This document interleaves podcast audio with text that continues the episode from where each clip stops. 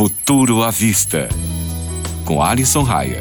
Salve, caro ouvinte, tudo certo? Eu sou Alisson Raia e hoje estou aqui para fazer uma pergunta. Você ainda usa CD? Olha, eu confesso que tenho um grande amor por meus vinis, tá bom? Mas a minha pergunta é justamente porque não temos mais ouvido falar deste mercado. E isso mudou de alguns anos para cá, principalmente com a chegada do formato MP3 e dos serviços de streaming de música.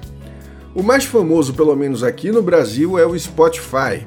O lançamento da plataforma foi lá em 2008 e o boom no país ocorreu por volta de 2013 e 2014.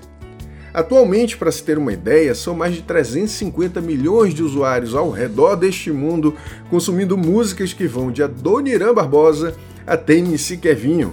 E não é só de música que ele vive, tá bom? Isso que você está ouvindo aqui e agora é uma pílula de podcast.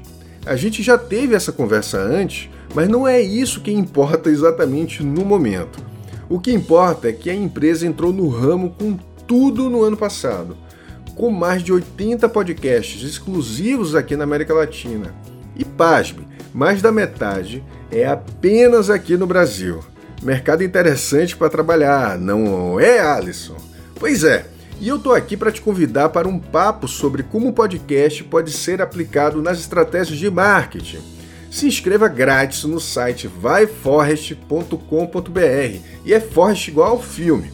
Ou então dá uma passada no meu Instagram, o endereço é Tecnofanias e confere o link que está lá na bio.